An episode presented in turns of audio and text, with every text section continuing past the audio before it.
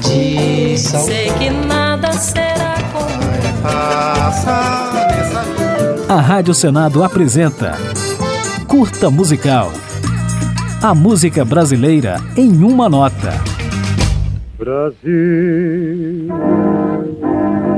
meu Brasil brasileiro. Muito antes de Roberto Carlos, a música brasileira teve outro rei, Francisco Alves, que também atendia por Chico Viola. Que rei sou eu, sem reinado e sem coroa, sem castelo e sem rainha, afinal, Conhecido como o Rei da Voz desde o início dos anos 1930, Francisco Alves foi um dos cantores mais populares e influentes do Brasil até o início dos anos 50, ocupando papel importante no desenvolvimento da indústria fonográfica, do cinema falado, da imprensa de entretenimento e do rádio no país, que haviam acabado de surgir. Na voz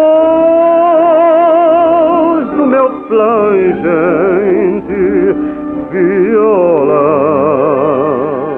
Origem humilde, Francisco Alves foi engraxate, operário e taxista antes de se tornar um intérprete consagrado. Ele começou a cantar profissionalmente em 1918 em números musicais do teatro de revista e, na sequência, registrou diversas canções gravadas de forma mecânica, até que em 1927 protagonizou a primeira gravação elétrica do Brasil. Ai, Albertina, eu pensei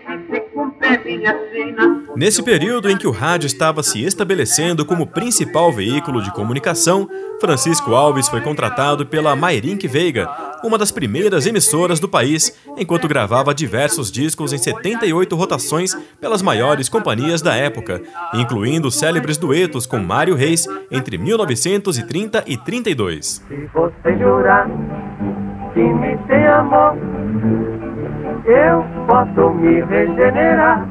Na posição de cantor mais famoso do Brasil, ao lado de Carmen Miranda, Francisco Alves foi fundamental para a consolidação do samba e das marchinhas, lançando composições de Ari Barroso, Senhor, Ismael Silva, Dorival Caymmi, Lamartine Babo, Noel Rosa, entre outros. Que é meu samba, de oração.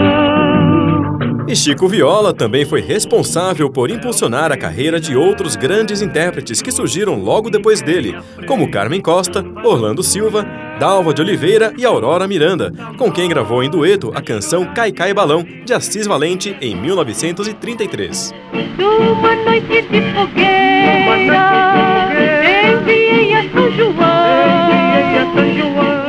Muito sucesso, Francisco Alves seguiu gravando discos e cantando em grandes rádios, até que em 1952 foi vítima de um acidente de carro fatal quando retornava para o Rio de Janeiro após um show em São Paulo.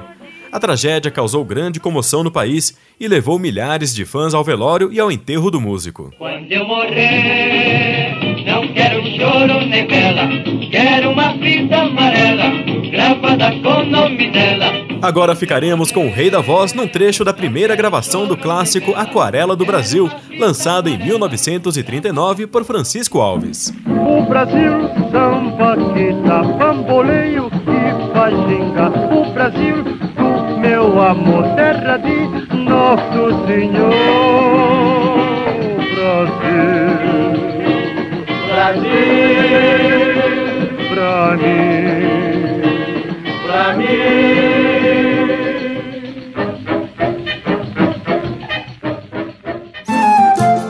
A Rádio Senado apresentou Curta Musical.